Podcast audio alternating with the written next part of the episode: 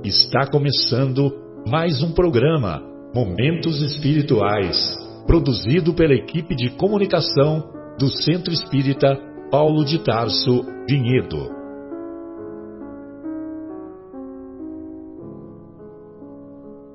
Se guardas contigo o estigma do sofrimento, indagando pela solução dos velhos problemas do ser e da dor, se percebes a nuvem que prenuncia a tormenta e o vórtice traiçoeiro das ondas em que navegas, vem conosco. Estudemos a rota de nossa multimilenar romagem no tempo, para sentirmos o calor da flama de nosso próprio espírito a palpitar e morredouro na eternidade, e acendendo o lume da esperança, perceberemos juntos em exaltação de alegria que Deus, o Pai de infinita bondade, nos traçou a divina destinação para além das estrelas.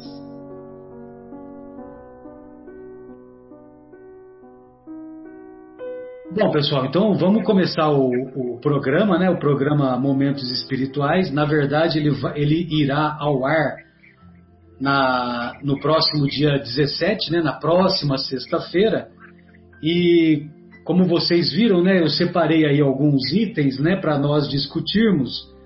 Os itens 33 de A Gênese, o, o item 16 do capítulo 3 do Evangelho, Mundos Regeneradores, né? E também vamos falar um pouquinho sobre, sobre a Páscoa no sentido de, de renovação espiritual, né?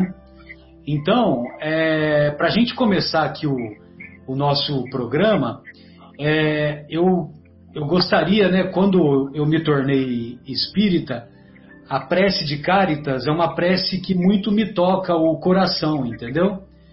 Então eu gostaria que vocês me acompanhassem nessa prece de Caritas e aí em seguida a gente dá continuidade. Tá legal? Então vamos lá. Deus, nosso Pai, que sois todo poder e bondade, dai a força àquele que passa pela provação. Dai a luz àquele que procura a verdade, pondo no coração do homem a compaixão e a caridade. Deus, dai ao viajor a estrela guia, ao aflito a consolação, ao doente o repouso. Pai, dai ao culpado o arrependimento, ao espírito a verdade, à criança o guia, ao órfão o pai. Senhor, que a vossa bondade se estenda sobre tudo o que criastes. Piedade, meu Deus, para aqueles que vos não conhecem, esperança para aqueles que sofrem. Que a vossa bondade permita aos Espíritos Consoladores derramarem por toda parte a paz, a esperança e a fé. Deus, um raio de luz, uma faísca do vosso amor pode abrasar a terra. Deixai-nos beber nas fontes dessa bondade fecunda e infinita, e todas as lágrimas secarão, todas as dores acalmar-se-ão um só coração, um só pensamento subirá até vós, como um grito de reconhecimento e amor. Como Moisés sobre a montanha, nós vos esperamos com os braços abertos. Ó poder, ó bondade, ó beleza, ó perfeição, e queremos de alguma sorte alcançar a vossa misericórdia. Deus, dai-nos a força de ajudar o progresso, a fim de subirmos até vós. Dai-nos a caridade pura, dai-nos a fé, a razão, dai-nos a simplicidade, que fará das nossas almas o espelho onde se deve refletir o vosso iluminado espírito. Então vejam vocês, né, que é uma prece muito bonita, muito profunda, e curiosamente ela não termina com o assim seja, né? E eu gostaria de pedir para o nosso querido Marcos Melo para ele dar uma olhadinha, Marcos, no, naquela passagem de João, capítulo 17, versículo 5. Aí, quando você tiver com, com esse trecho na agulha, aí você já, você já lê para nós. João 17, 5. É, João 17, 5. E então valeria a pena a gente começar primeiro pelo, pelo item dos mundos regeneradores, que muita gente faz confusão entre transição planetária e mundo de regeneração. O que nós estamos vivenciando é um período de transição planetária. Então, transição planetária é o finalzinho daquele período do mundo de provas e expiações. Provavelmente nós estamos aí nos últimos 40 anos, 30 anos aproximadamente desse período e após o qual terá início o mundo de regeneração. De acordo com os estudiosos, né, o, o nosso querido é, Haroldo, o nosso querido Divaldo, ah, o Geraldinho também fala, fala mais ou menos nesse sentido, só que o Geraldinho ele, ele considera um pouquinho antes que a partir de 2057 que o planeta Terra terá início ou dará início a essa nova fase de mundo de regeneração. Só que, evidentemente, que não necessariamente, né, 1 de janeiro de 2057, olha, agora tem uma bandeirinha lá, agora é mundo de regeneração. Isso vai ocorrendo, isso vai ocorrendo paulatinamente, né? E alguns fenômenos é que vão certamente demarcar esse período, né? Como, é, no entendimento de alguns, a, a chegada de Jesus ao nosso planeta estabelece o fim de mundo primitivo e o início de mundo é, de mundo de provas e expiações. Agora, não necessariamente isso possa ter ocorrido no nascimento de Jesus. Já poderia ter estar acontecendo um pouco antes ou um pouco depois. De qualquer maneira, o que é importante é nós sabermos quais são as características desses mundos de regeneração. É, você já está com ele na agulha aí, Marcos? Já, já estou com ele pronto aqui. Ah, tá. Então, então beleza. Então vamos ler, vamos, vamos ouvir, vamos ouvir então essa parte aí de é, que se encontra lá no capítulo, no, no, nas anotações do evangelista João, capítulo 17, versículo 5. É, diz assim: Pai, chegou a hora, glorifica o teu filho, para que o teu filho te glorifique. E agora, Pai, glorifica-me junto a ti, com a glória que eu tinha contigo antes que o mundo existisse. Antes, antes que o mundo existisse. Pois não, pode completar o que você ia falar. Não, não, perfeito. Só para dizer, esse é o versículo 5. Perfeito, perfeito. Então, é, veja você, né, que esse, esse comentário fica evidente que quem, quem, é, o, quem é o cara que está na embarcação terrena, quem comanda o nosso planeta, é o Cristo. Então, essa passagem se encontra lá e isso ocorreu após uma oração muito sentida que ele deve ter feito naquele momento em que em que ele fazia a oração lá no Monte das Oliveiras e logo em seguida ele, se, ele seria entregue pelo Judas e sendo entregue daria início a todo a toda aquela trajetória que culminou com a crucificação do mestre. Então, essa passagem deixa evidenciado que o Mestre está no comando de todas as atitudes, de todos os acontecimentos do planeta. E, evidentemente, que a pandemia ela faz parte desse processo da, contido na lei de destruição e outros processos possivelmente ocorrerão, porque tem como objetivo fazer com que a gente saia da nossa zona de conforto e que a gente efetivamente façamos essa viagem para o nosso mundo íntimo, faz, olhe, olhemos para o nosso mundo interior e façamos as mudanças que se fazem necessárias. Evidentemente que uma, uma situação tão dolorosa como temos acompanhado no planeta é, faz com que as pessoas pensem refletidamente e com mais profundidade é sobre a questão da morte. E a mão niveladora da morte estimula a sociedade terrestre a buscar esse a buscar essa, essa reflexão dentro de si própria e não mais valorizar desenfreadamente aquele consumismo, aquela busca do conforto que buscávamos incessantemente, aquelas viagens desnecessárias, aquelas todo aquele aquele sistema que que nós nos acostumamos a correr desenfreadamente.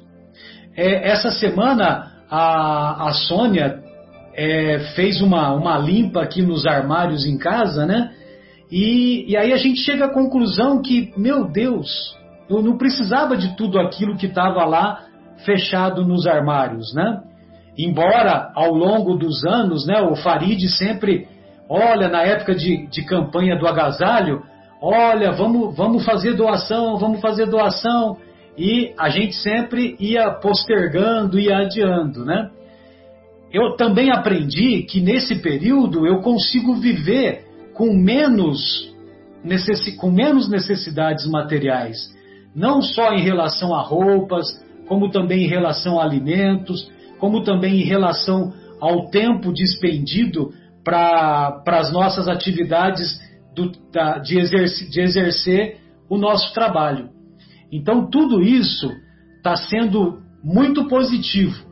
E é, essas eram as considerações iniciais e eu gostaria de deixar vocês à vontade para quem quiser fazer algum comentário e depois a gente vai é, vai ler, o, o, ler e estudar o, esse item dos mundos regeneradores.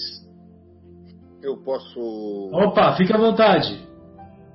Boa, boa tarde, boa noite a todos. Né? Estamos falando à noite nos nossos queridos é, ouvintes né, da, da rádio e aproveitando, mandando um, um, afetuoso abraço a todos que nos ouvem nesse momento. E evidente que esse item da Gênesis é um, um item interessante, onde que a gente passa com relação ao progresso, a lei do progresso, claro, mas é, nos faz refletir que realmente a humanidade é, realizou até o presente momento incontestáveis progressos, sem dúvida nenhuma. Mas é, é importante que a gente, quando a gente lê e estuda esse trecho, a gente verifica que Kardec, particularmente, fez algumas observações, e observações essas que nos refletem a este momento que nós estamos vivendo. O Marcelo tocou num assunto muito interessante que estamos vivenciando nesse momento de quarentena, que é a verdadeira reflexão daquilo que nós precisamos efetivamente. É, nós antigamente ouvíamos muito os nossos mais os nossos antepassados, nossos parentes falavam, era comum nós ouvirmos, ah, eu não eu não como dois pratos de comida, eu não visto duas calças, eu não visto dois duas blusas, enfim.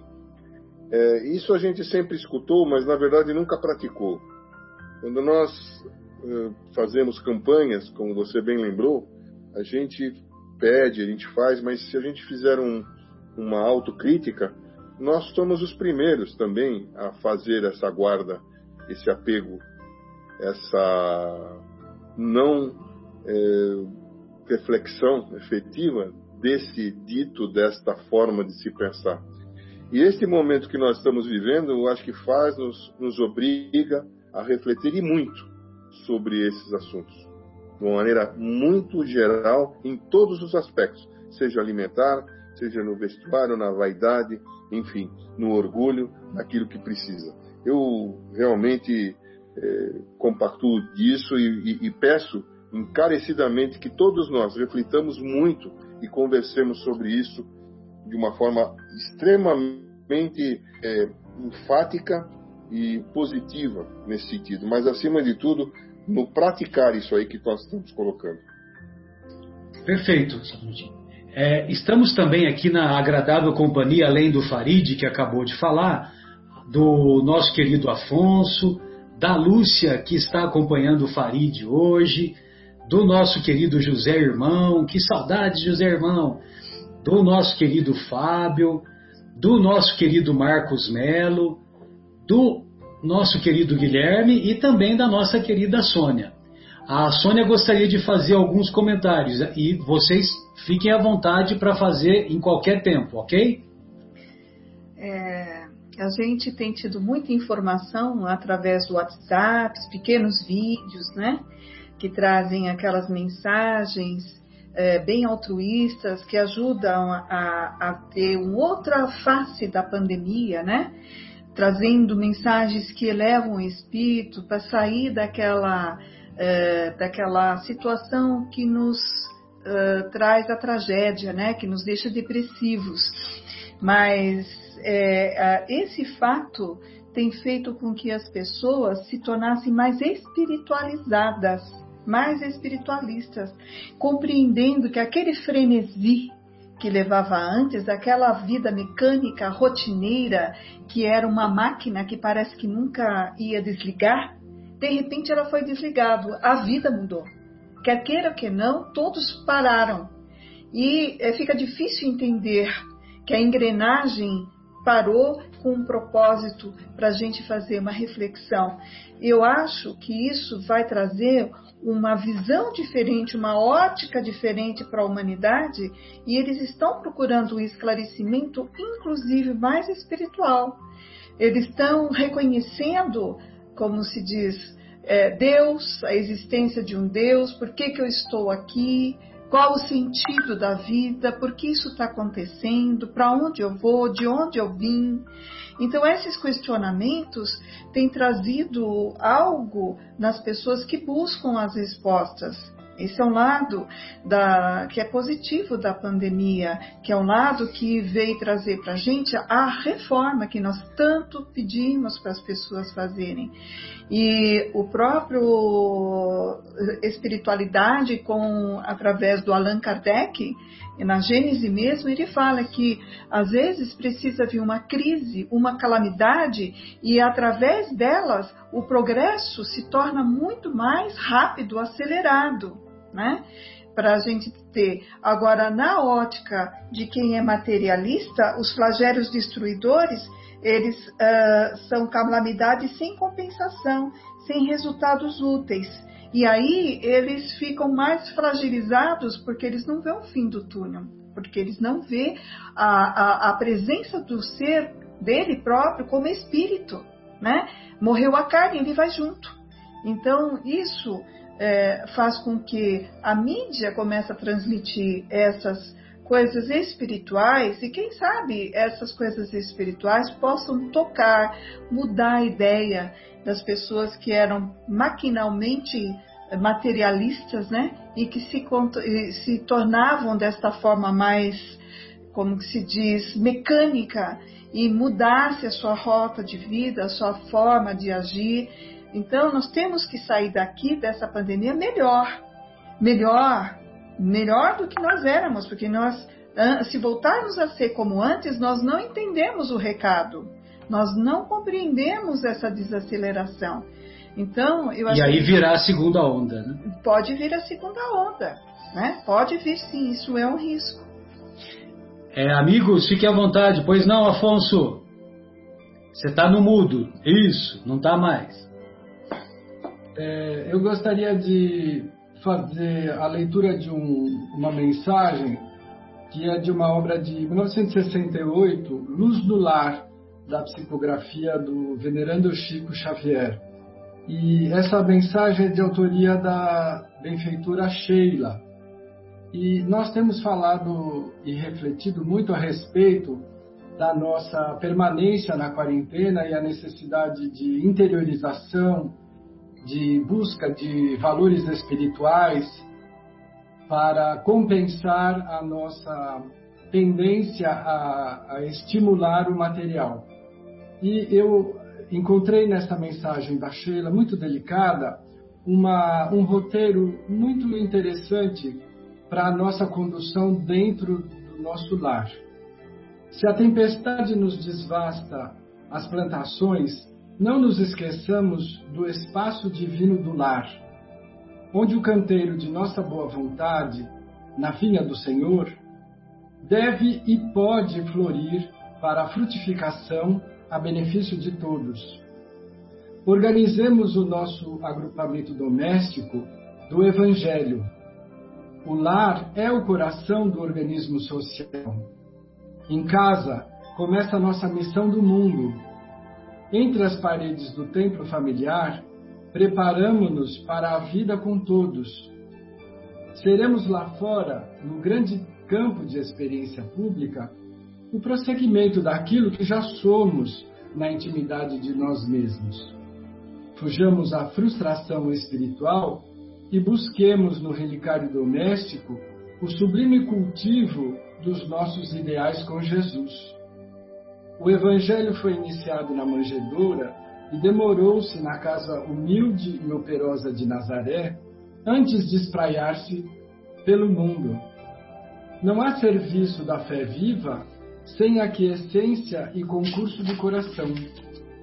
Se possível, continuemos trabalhando sob a tormenta, removendo os espinheiros da discórdia ou transformando as pedras do mal em flores de compreensão. Suportando com heroísmo o clima de sacrifício.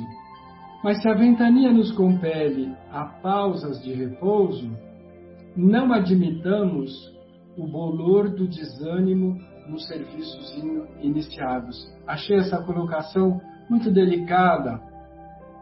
Sustentemos a casa a chama de nossa esperança. Eis aí a nossa grande tarefa. Estudando a revelação divina, praticando a fraternidade e crescendo em amor e sabedoria. Porque, segundo a promessa do Evangelho Redentor, onde estiverem dois ou três corações reunidos em seu nome, ali estará Jesus, amparando-nos para a ascensão à luz celestial hoje, amanhã e sempre. Achei uma colocação, embora tenha 50 anos, muito atual para o nosso momento. Todos nós estamos convivendo com o núcleo mais próximo dos nossos familiares e com as nossas próprias dificuldades. E esta é uma, uma exortação da benfeitora Sheila porque nós sabemos que os nossos familiares, eles apresentam diferentes momentos de amadurecimento espiritual, de amadurecimento moral. E nós, às vezes, nos aborrecemos com as frutificações muito discretas de alguns dos nossos familiares. E nos incomodamos com isso. E criticamos, e às vezes impedimos que essa frutificação dê seguimento e continuidade. Talvez seja hora de uh, enxergarmos a necessidade de estimular cada um dos que estão próximos de nós dentro da sua condição evolutiva. Porque esta é uma das tarefas mais difíceis.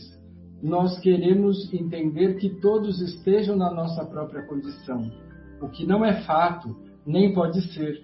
Cada um de nós fez escolhas e conquistou valores e conquistou débitos que precisam ser resgatados. E nos nossos familiares, nós temos ali uma mescla muito rara e muito necessária e que nos toca de maneira muito pessoal e particular. E às vezes nos incomodamos excessivamente com a falta de amadurecimento dos que convivem conosco, principalmente agora que estamos convidados à convivência mais próxima. Então, a receita de Sheila para cultivarmos os valores espirituais no culto do Evangelho, na, no estudo das obras que nos remetem a Jesus, seja uma receita prática e simples, muito oportuna. Muito bom, Afonso. J. Bro, fica à vontade. É, realmente, amigos, esse momento é um momento especial e, e bastante interessante pelo ponto de vista da espiritualidade, né? Eu estava pensando aqui esses dias e ouvindo aí algumas poucas notícias, porque eu também parei de ouvir algumas notícias, né? Fiquei tô mais agora na leitura e na oração e estou vivendo um dia de cada vez, né? Eu estou vivendo o dia de hoje é, com as com as emergências que tem no dia de hoje, junto com a família e amanhã será outro dia e a gente vai vivendo. Lógico que a gente tem que fazer o hoje para poder colher amanhã, mas sem uma ansiedade é, enfermiça, porque isso faz muito mal. Mas eu estava ouvindo algum, alguns especialistas bastante sérios assim, e, e, que se não houver nenhum tipo de remédio, ou se for, formos seguir, é, isso até o Marcelo Sona pode falar melhor, obviamente vocês estão mais próximos, vocês têm melhores informações, mas pelo que eu andei ouvindo, se, se a coisa andar é, num ritmo mais ou menos natural, talvez uma vacina leve para mais de um ano, ou um remédio um pouco antes, mas para normalizar tudo, talvez leve até um ano. Ou seja, é, em questões econômicas e financeiras, a situação mundial ela vai piorar muito. Talvez para que nós possamos observar o que realmente, como a própria mensagem de Sheila está nos passando, o que realmente vale a pena, né? O que aonde realmente a gente deve se concentrar, que é na relação com os nossos mais próximos, a gente vai ser obrigado, mesmo aqueles que não queiram, terão que ser obrigados a ser é, mais solidários uns com os outros, porque a situação vai precisar da ajuda de todos, não é? É claro que eu vi uma, uma especialista falar que talvez aí em julho, julho já tenha uma vacina oral, e, mas isso até, até ser fabricado, até chegar nas pessoas, então realmente leve, leve esse, esse tempo. É importante a gente lembrar que a prova ela vem nesse momento com o objetivo espiritual. Né? Nós sabemos que vai pegar em cheio a parte material e a parte, é, até pela parte financeira, ela atingiu todo o sistema. Reparem que o vírus ele, ele atinge o sistema, né? ele é sistêmico, como disse o, o ministro da Saúde, ele atingiu exatamente o sistema onde nós estamos concentrados e fez com que parasse tudo e a gente observasse um pouquinho para dentro. Então, é, é, essa prova ela vem de maneira coletiva, mas nem sempre o fruto é coletivo. Tem uma passagem de André Luiz, se eu não me engano, lá em Nosso Lar, é em uma das obras, que sempre ele fala isso em todas as obras, mas eu acho que, se eu não me engano, em Nosso Lar, tem um momento que ele desce nas, nas cidades sombrias e os espíritos do bem, eles lançam aquelas redes é, é, misericordiosas que elas, elas brilham no meio da escuridão. E aí essas redes elas caem no meio do pântano, na, na lama, naqueles que estão presos na lama, e André Luiz fala assim, bom, agora nós vamos resgatar esses infelizes que estão aqui, e aí o benfeitor disse, só aqueles que já estão preparados, André, aqueles que estão de fato é, já têm o sentimento do arrependimento. Os que ainda não têm não, consiga, não, não vão conseguir segurar a rede. E de fato, André Luiz diz que aqueles que já estão no momento que já o arrependimento já alcançou o coração, eles conseguem segurar essa rede e dessa forma eles conseguem ser resgatados. E aqueles outros ainda não, porque ainda tem revolta no coração. Olha que interessante. Essa pandemia, ela vem, na minha opinião, ela tem o mesmo efeito. Ela é uma grande rede que está sendo lançada quem já tem condição de segurar a rede e observar pelo ponto de vista espiritual, que tem um reflexo emocional, vai conseguir segurar, ou seja, vai conseguir tirar o proveito disso. Porque de maneira geral, a coletividade ela leva muito tempo para ser reformada. Nós sabemos que ela vai levar ainda bastante tempo. Muitos vão ser recolhidos e, e, e as provas elas não cessarão até que a sociedade, de maneira geral, esteja de fato é, renovada. Mas essa renovação ela pode ser feita também individualmente. E aí nos vem o roteiro dos espíritos nesse momento, através, obviamente, do Evangelho, porque tudo é Evangelho, né? Quando André Luiz nos diz lá no Mundo Maior, foi uma passagem que eu li, nunca mais esqueci, que está lá no terceiro capítulo, bem no início. André Luiz ele está bastante assustado, assim, assustado não, ele está bastante surpreso com os espíritos, que ele diz assim: é, eu cheguei aqui em, em extrema ignorância, mas hoje, vendo que a vida continua e que eu sou um espírito em plena atividade, não me restava outro caminho senão o arrependimento e o trabalho. Né? Mas ele, André Luiz não conseguia compreender porque espíritos que já conseguiam ter a mesma consciência de saberem que já fizeram a passagem, que a vida continuava, ainda estavam apegados aos seus antigos costumes, antigas viciações e etc. E isso deixava ele bastante angustiado e surpreso. E aí o benfeitor espiritual, se eu não me engano, Sanzio, diz assim, André, primeiro a gente tem que modificar certas questões que você está levando aí, né? Que é a seguinte, que serve para a gente, eu acho, nesse momento. Ele diz assim, André, revolta é ignorância, desespero é enfermidade e perversidade é loucura. E aí depois eles saem para fazer uma missão. Nesse momento de dificuldade, todos nós vamos ter as nossas, e não adianta a gente achar, durante a gente vai segurar durante um tempo, mas se a coisa começar a prolongar, todo mundo vai sentir de maneira diferente. É importante a gente manter a dignidade espiritual, né? ou seja, o aprendizado. Né? É, eu estou fazendo aí uma força bastante grande, porque no momento da prática, em que eles nos chamam para o testemunho da prática, da gente se manter firme no sentido de não cair no desespero, né? de não cair na revolta, porque o desespero muitas vezes leva à revolta e a revolta leva às sombras, né? E isso tudo pode nos levar à perversidade. Só para terminar, vamos nos lembrar que as sociedades, como por exemplo a sociedade alemã, onde o nosso amigo Fabinho hoje está residindo, só foi possível que, por exemplo, questões como o nazismo pudessem acontecer, porque eles estavam em desespero. Né? A sociedade estava passando uma fome profunda, a economia estava totalmente contaminada e eles precisaram é, culpar alguém. E através dessa culpa, dessa revolta, no caso então foi o povo judeu, é que veio toda aquela raiva, aquela revolta, aquilo que o desespero levando à revolta os levou a uma certa perversidade até então jamais vista na história. Que nós possamos aproveitar este momento com a dignidade espiritual, né? aprendendo através da luz e do amor. Muito bom, Zé. Você pode repetir aquela frase lá do benfeitor? Perversidade é loucura? Um pouquinho antes, aquele trechinho? É, ele diz assim, André, vamos, vamos é, restituir, né, vamos mudar é, as concepções que você tem sobre, sobre esses problemas esse emocional. Ele diz: é, é revolta, é, é, revolta é ignorância, revolta é ignorância, enfermidade, desespero é enfermidade e perversidade é loucura. Perfeito. Muito bom. Obrigado pela, pela contribuição, pela reflexão, viu? Então, só um detalhezinho para o nosso querido Zé Irmão.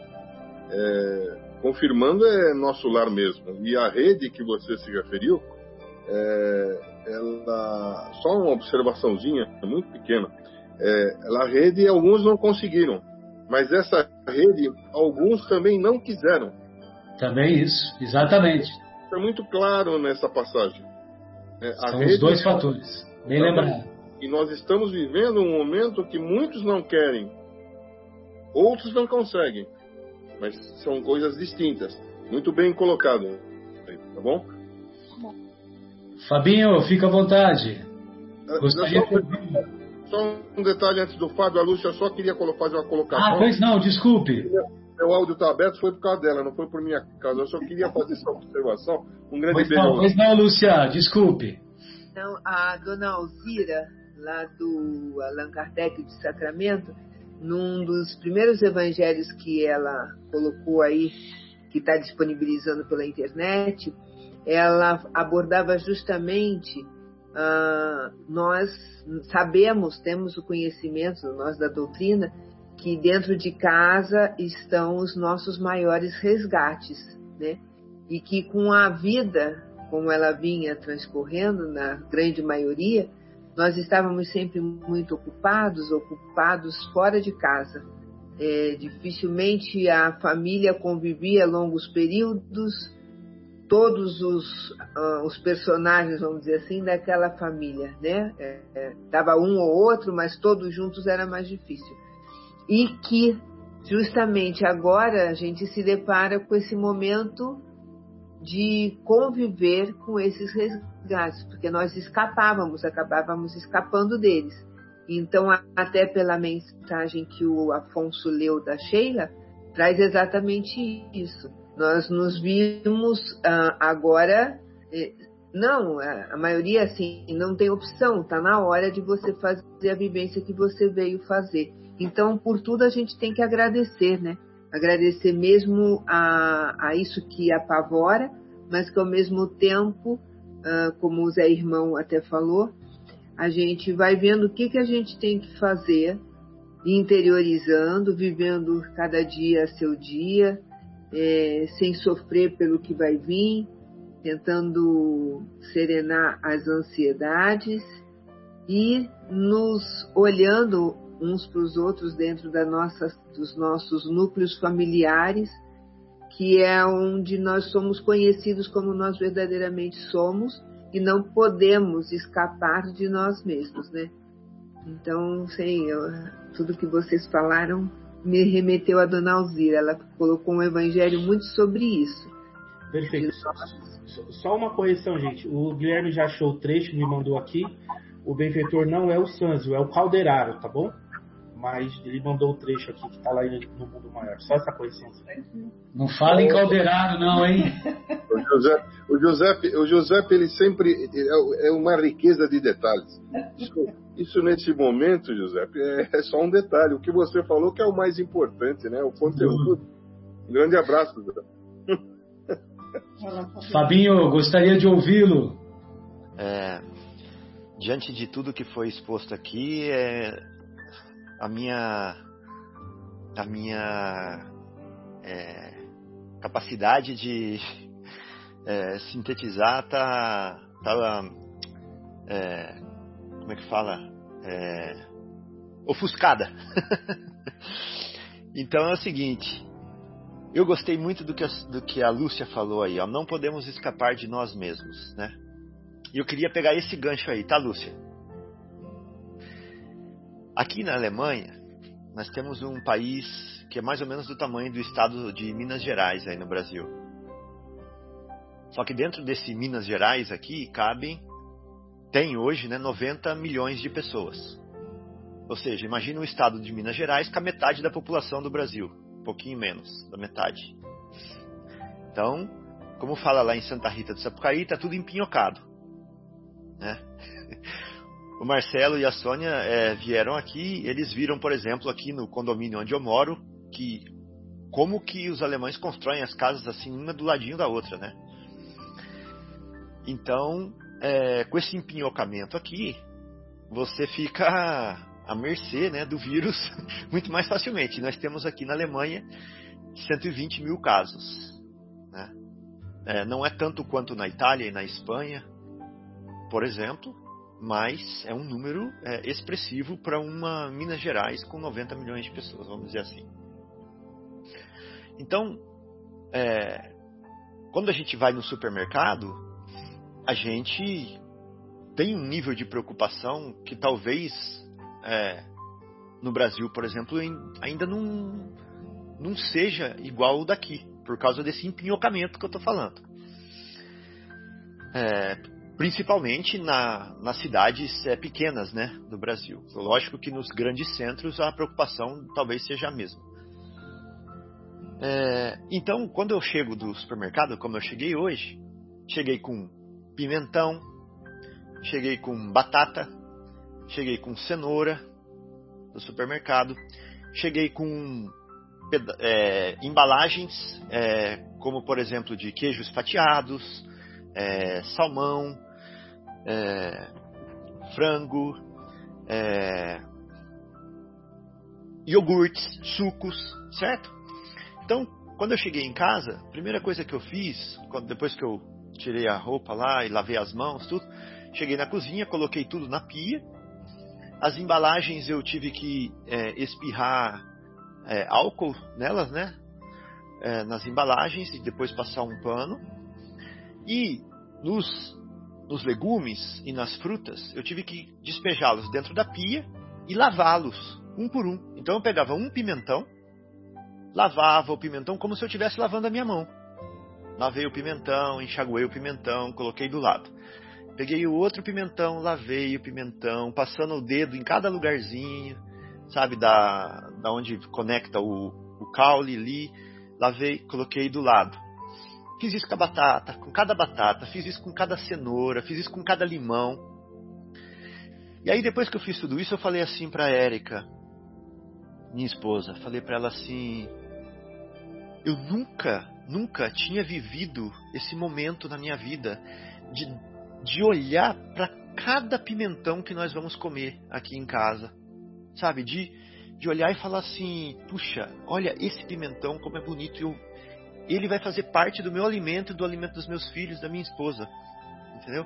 Porque antes a gente chega, pega as coisas e joga na fruteira, põe na geladeira nem sabe, comeu, nem viu. Né? Nem sabe, não sabe, não sabe de nada. E ali eu tive essa, essa conexão né, com. Lembrando do que, a Sônia, do que a Lúcia falou, não podemos escapar de nós mesmos. Né? Ali eu tive uma conexão real com a vida do meu dia a dia, com a minha necessidade. Né? E, e só o vírus teve a capacidade de fazer isso comigo. Né? Só o vírus. Para é, enriquecer mais ainda essa experiência, eu estou vivendo um momento detox sem celular. Então, já faz 10 é, dias que eu estou sem celular. Não tenho WhatsApp, não tenho Facebook, não tenho Instagram, não tenho nada. Né? E ainda vou ficar até o final de abril, talvez, é, sem celular. Sem... Isso está ajudando a, a, a, potencializar né, esse que eu não posso escapar de mim mesmo. Então, antes eu ia no banheiro com o celular na mão, agora não, agora eu vou com o livro de André Luiz. Viu, Zé Irmão? E eu já estou acabando Ação e Reação. que, era, que era um que faltava. Muito bom, recomendo. Então não podemos escapar de nós mesmos, Lúcia. Excelente. E por mais que a gente fugir no Instagram, Marcelo, por mais que a gente fugir no Insta, Instagram, por mais que a gente fugir no Facebook, por mais que a gente fugir nas notícias, né, por mais que a gente fugir é, em tudo que nos distrai, é, sempre vai haver um momento seja ele coletivo ou seja ele individual, né, que vai nos trazer de volta para o convívio com, com nós mesmos. E é por isso que eu adorei aquele vídeo do extraterrestre que o Marcelo mandou no grupo, né, que é uma brincadeira, né, mas é um extraterrestre que termina a frase falando assim: a saída é para dentro. né? Eu adorei essa frase, eu nunca mais vou esquecer. Para onde que é a saída? A gente pensa que a saída é para fora, né? Mas não, ele fala assim, não, a saída é para dentro. Então, é, eu acho que quanto mais nós tentarmos fugir, né? Quanto mais nós tentarmos fugir buscando informação, buscando notícia, buscando é, coisas exteriores, alguma coisa, seja nessa onda, ou seja na próxima onda, coletiva ou individual, vai me trazer de volta para dentro, né? vai me trazer de volta para mim, porque eu preciso dessa reconexão, né? Eu preciso dessa reconexão.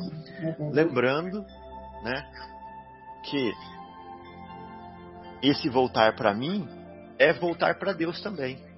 Porque Deus, além dele ser transcendente, ele é imanente. Né? Ele, ele é também encontrado dentro de nós, no nosso íntimo, né? que é a mais alta de todas as capelas. Beleza. É, a Marcos, antes de solicitar a sua colaboração, a Sônia quer, só quer fazer um comentáriozinho. Eu recebi hoje do Agnello um vídeo pequeno, mas que cabe muito com o que o, uh, o, o Fábio falou sobre o valor, o valor do pimentão, do alimento que chega à mão, né? Esse senhor é uma história de um senhor de 93 anos, italiano, que pegou Covid e ficou, precisou do respirador. Ele saiu do respirador e recebeu alta para ir para a casa dele, né?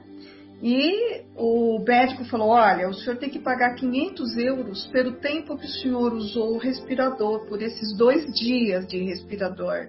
A minha verdade é um dia que ele precisou usar, porque cada dia de respirador da Itália custava 500 euros. O velhinho, quando recebeu essa notícia falando, ele começou a chorar. E os médicos ficaram muito sensibilizados. Aliás, todo mundo ficou sensibilizado. E ele falou: Não, mas o senhor pode pagar em suas prestações, o senhor não precisa, né? Ele falou: Filho, eu não estou preocupado com os 500 euros porque eu tenho esse dinheiro para pagar.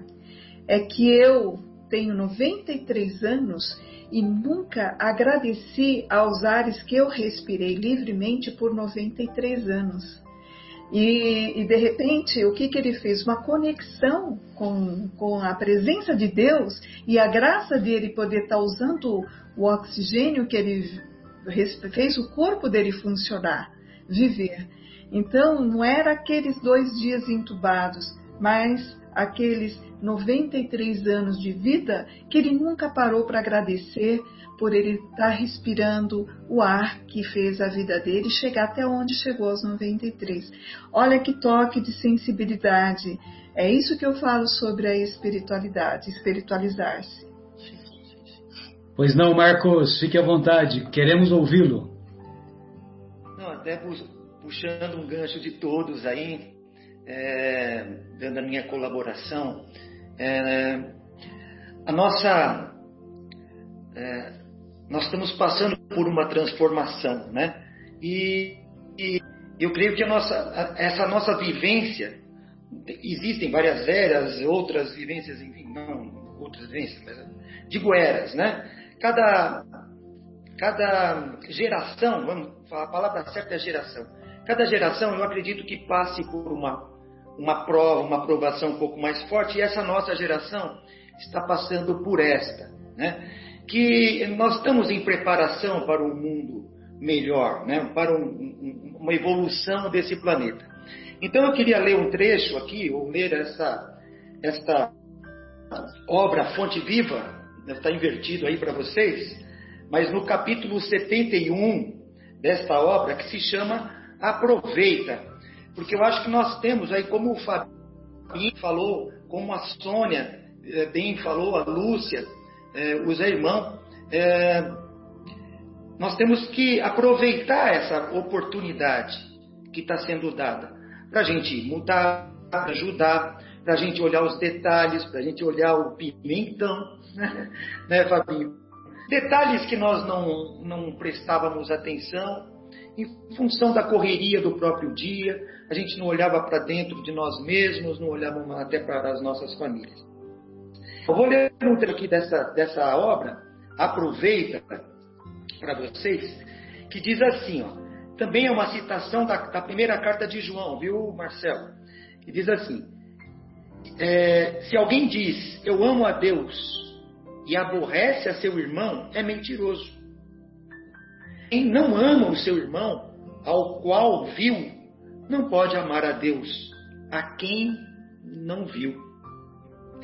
É, aí o Emmanuel discorre né, dessa forma que a vida é progresso de crescimento da alma ao encontro da grandeza divina.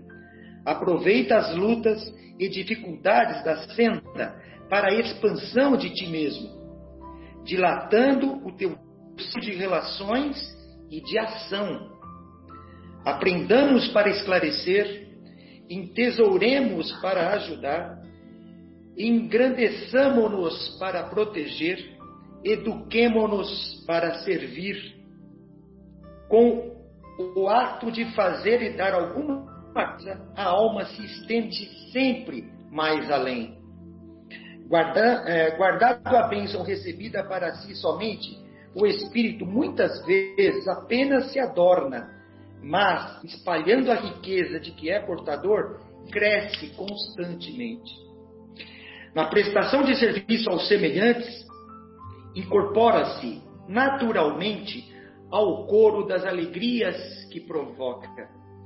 Do ensinamento ao aprendiz, liga-se os benefícios da lição. Na criação das boas obras, no trabalho, na virtude ou na arte, vive no progresso, na educação ou na beleza, com que a experiência individual e coletiva se alarga e se aperfeiçoa. É bem o que estamos passando. Né?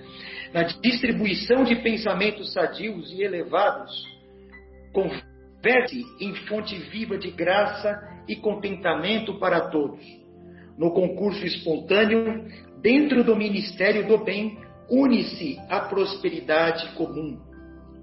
Dá, pois, de ti mesmo, de tuas forças e recursos, agindo sem cessar, na instituição de valores novos, auxiliando os outros a benefício de ti mesmo. O mundo é caminho vasto de evolução e aprimoramento, onde transitam ao teu lado a ignorância e a fraqueza. Aproveita a gloriosa oportunidade de expansão que a esfera física te confere e ajuda a quem passa, sem cogitar de pagamento de qualquer natureza. O próximo é a nossa ponte de ligação com Deus. Buscai o Pai, ajuda o teu irmão, amparando-vos reciprocamente, porque, segundo a palavra iluminada do evangelista, se alguém diz eu amo a Deus e aborrece o semelhante, é mentiroso, pois quem não ama o companheiro com quem convive, como pode amor, amar a Deus a quem ainda não conhece? Essa passagem eu, eu aproveitei para ler aí para vocês, para os ouvintes, que levam um pouco são desse momento que estamos passando agora, né? Nos levando aproveitar né, essa oportunidade que está em nossas mãos. Muito bom, obrigado, Marcos. Então, então, só dando continuidade, eu vou ler apenas essa descrição inicial aqui do, dos mundos regeneradores. Ah, Guilherme, você gostaria de fazer algum comentário? Estão me ouvindo? Estamos sim. Não, agora é, Não, eu estou aprendendo bastante, viu? Eu estou eu tô só, eu lembrei, lembrei aqui que nessa época de quarentena, uma das coisas que está acontecendo é que a gente tem as crianças, né, estudando em casa. E hoje pela manhã tinha um dever da, da Luísa de filosofia e tinha aquele documentário é, chamado Eu Maior, que nós tínhamos que então assistir para depois fazer um resumo. E, e, nesse documentário tem um trecho do, do documentário que aquela monja Cohen ela faz uma analogia com o alpinismo, onde ela diz que a maior parte dos alpinistas ficam no acampamento da base muito confortáveis, porque ali, inclusive, normalmente tem um verdinho para se olhar e tudo mais. Mas poucos vão conseguindo vencer aquelas barreiras até chegar lá em cima, onde se tem uma contemplação muito legal da, daquela vista, daquela sensação de, de completude, de ter conseguido vencer a prova, né? E, bom, o, o documentário foi gravado antes da, da epidemia, né? Mas realmente, muitos de nós, a gente, talvez ali no acampamento, a gente olha um pouquinho do verde, estamos satisfeitos e voltamos para casa. Só que aí vem o vírus e coloca a gente lá em cima da montanha, aonde a gente não pode fugir da gente mesmo, como a Lúcia falou, né? E a gente tem que contemplar esse nosso interior, temos que lidar conosco mesmos e com todos dentro da casa, né? Então é um desafio e um, um aprendizado forçado que cada um de nós está vivendo. Né? Sem dúvida. É, então eu vou ler esse trechinho aqui inicial a respeito. Opa, pois não, pode ficar à vontade.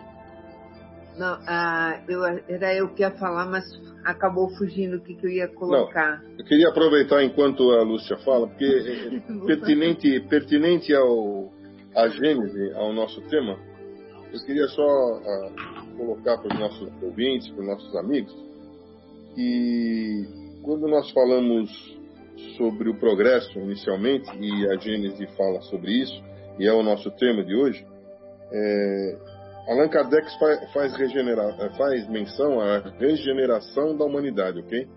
E, e ele fala justamente naquilo que nós devemos substituir, que é basicamente o orgulho e o egoísmo pela caridade e a fraternidade.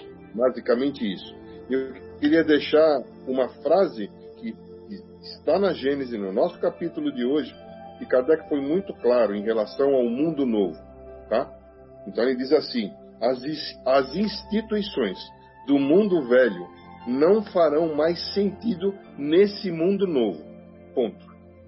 Sem dúvida. Não, o que eu ia, o que eu ia falar era rapidinho, era assim. Nós espíritas que tanto aprendemos, tanto estudamos, tanto falamos, né? A gente faz tudo isso, é, tenta não ensinar, que o termo ensinar é muito forte, mas passar um pouquinho para os outros aquilo que a gente leu e que se encanta com as leituras, é, a gente vai fazendo isso, fazendo isso. Mas precisou realmente vir algo maior, enviado por Deus, para falar, vocês só falam, leem, nós vamos fazer de verdade? Então é isso. então é abençoado, né? Então a gente lida aí com a ansiedade, a preocupação com os nossos entes queridos, os nossos amigos, é, rezando para que todos saiam é, bem dessa situação, ao mesmo tempo lembrando que todos vamos sair bem, seja de que forma for, porque nós cremos, né? na imortalidade, então independe do plano que nós estejamos habitando, mas é assim, a gente fala muito e não vai e não decide. Então aí Deus, por nos amar demais, vai e fala, olha, não vou dar uma força para vocês, vai, vai mais um passo à frente.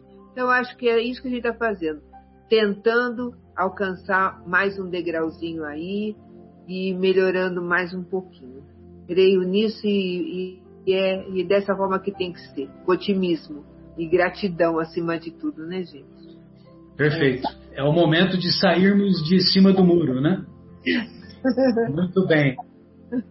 Muito bem. O, o, o, nosso querido Santo Agostinho, no item 17, eu havia colocado o item 16, mas o 17 ele vai ser mais apropriado. Peço desculpas por isso. Os mundos regeneradores são intermediários entre os mundos de expiação e os mundos felizes. A alma que se arrepende encontra neles a calma e o descanso, acabando por se depurar. Nesses mundos, o homem ainda está submetido às leis que regem a matéria, sente as mesmas sensações e os mesmos desejos como vós mas está livre das paixões desordenadas das quais sois escravos. Neles, nos mundos regeneradores, não há mais o orgulho que silencia o coração, a inveja que tortura e o ódio que sufoca. A palavra amor está inscrita em todas as frontes. Um perfeito equilíbrio regula as relações sociais. Todos reconhecem Deus e tentam ir até Ele, cumprindo-lhe as leis. Nesses mundos, a felicidade perfeita ainda não existe, mas o começo da felicidade. O começo da felicidade que foi tão bem descrito pelo nosso Fábio, quando ele nos descreveu a felicidade, o reconhecimento, a gratidão de, lavar um simples pimentão. e o, o frenesi que nós nos encontrávamos, a busca do conforto excessivo, a busca de não sei o que, fazia com que essas questões consideradas menores não fossem por nós valorizadas. E hoje, nunca houve tantos templos vazios e nunca houve tantas pessoas orando, fazendo preces intercessórias, rezando, dê o nome que se quiser. Fiquem à vontade, Afonso, quem gostaria de fazer algum comentário, que nós é, estamos caminhando para o final da primeira parte, da primeira hora, e depois nós vamos ficar um pouco mais detidos na, na questão da, da Gênese, né, lá do item 33 e 34, e também falarmos um pouco sobre a Páscoa, né, a ressurreição, a renovação espiritual. Fiquem à vontade. Eu queria é, só perguntar para vocês se vocês lembram da mitologia lá, da diferença dos, do, dos deuses, né, do tempo. Um chamava Cronos e o outro chamava Kairos. Muito bem, Kairos ou Kairos, né? E qual que era a diferença de um para o outro? Você lembra, Marcelo? Eu me lembro, mas eu me esqueci. eu já vi o conceito, só que eu me esqueci do conceito. Tá bom, mas pelo menos você lembrou o nome, né? Então, o Cronos é o tempo que nós conhecemos, né? Quando a gente fala em tempo, aqui no nossa, na nossa língua portuguesa, a gente só fala de Cronos, que é a, o tempo, a sequência de eventos, né? Ou seja, a transformação da matéria, a transformação das coisas, a sequência de eventos, é o tempo que nós conhecemos, o tempo Cronos. Mas na, é, para os gregos existe o tempo Kairos também, né? E o tempo Kairos, ele é atemporal, ele não, é o, ele não tem nada a ver com o tempo Cronos. Ele é o tempo individual da oportunidade ou da madureza ou de estar pronto para, né?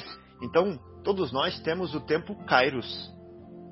É o tempo que nós estamos maduro. E o deus Kairos, ele tinha um cabelo, acho que só aqui na frente, né, um tufinho de cabelo, não sei se vocês se lembram disso. Por quê? Porque quando ele tivesse vindo, você tinha que agarrar ele pelo tufinho de cabelo da frente, porque depois que ele passasse, ele não tinha mais cabelo atrás para você pegar. Então ele foi embora, não pegou mais. Então é o tempo da oportunidade. Pegou, usou, bem, passou, meu amigo, já está raspado a cabeça aqui atrás, não pega mais. É só quando ele passar de novo o Kairos. Então tem muitas passagens é, que Jesus fala que com relação a tempo, aonde ele está falando do tempo íntimo de cada um. Ele está falando do tempo da madureza de cada um, do tempo da oportunidade né, íntima da pessoa. E é, a pergunta que eu queria fazer para todos, né, de reflexão, já que está terminando, né, é quando vai chegar definitivamente esse nosso tempo de madureza, esse nosso tempo de aproveitar a oportunidade, né? Será que nós vamos precisar é, será que nós vamos precisar desses incentivos é, coletivos, desses incentivos grotescos, desses incentivos dolorosos, né? Ou nós vamos já pegar o Kairos pelo tufinho de cabelo dele da frente a hora que ele estiver passando. Né? Tá nas nossas mãos isso daí. Tá nas nossas mãos. É só a gente tomar iniciativas fáceis, simples, né? Eu acho. De colocar à vontade, que é um departamento. Ó, oh, Zé Irmão, vou ativar o livro No Mundo Maior, do André Luiz, tá? Só pegar a vontade, né, que é um departamento do nosso cérebro, né, da nossa ou da nossa mente, que está acima dos outros departamentos, né, que são a memória, que são as emoções, etc. É só pegar essa vontade que comanda tudo e falar assim, não, agora eu vou agarrar o Kairos pelo cabelo dele, entendeu? Então eu acho que fica aí uma provocaçãozinha, né?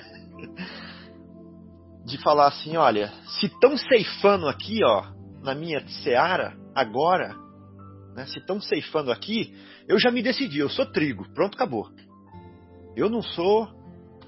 É, como é que chama o outro mesmo? Joio. é verdade, deu um branco aqui.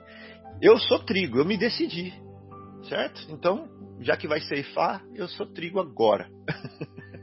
um convite para nós. Tem a Sônia, para nossa despedida aqui, a Sônia separou uma mensagenzinha da obra Vivendo o Evangelho, né? E para nossa despedida dessa primeira parte, né? É. E aí então ela, ela vai fazer um comentário aqui que é da obra Vivendo o Evangelho, psicografada pelo André Luiz. Pois não. O médio é o Antônio Baduí Filho. E ele fala sobre esse item, que é o item 17 do capítulo 13. Capítulo 3. Perdão, capítulo 3 do Evangelho. E o tema é recaída. Olha que interessante. Orgulho é inútil, atrasa a evolução. Violência é barreira, impede o progresso. Egoísmo é nevoeiro, encobre a caridade. Inveja é muralha, tolhe a cooperação. Mesquinhez é vício, adoece a bondade. Mágoa é obstáculo, complica o perdão. Melindre é espinho, dificulta o auxílio. Ódio é veneno, elimina o amor. Essas imperfeições não existem nos mundos regeneradores. Mas aí o espírito ainda está sujeito, perdão, mas aí o espírito ainda está sujeito à recaída na expiação, caso não se firme no caminho da renovação íntima. Garanta, pois, a vitória do bem à sua volta. Estude, medite, trabalhe, e sirva sem interesse, buscando a inspiração do Evangelho de Jesus e transformando para melhor o mundo em que você vive, sem esquecer que o vencedor autêntico está sempre em combate contra o mal em si mesmo. Olha, nós voltando novamente no nosso interior, né? Nós somos o causador dos nossos próprios males. É, podemos então fazer uma pausa e, inicia, e reiniciaremos depois?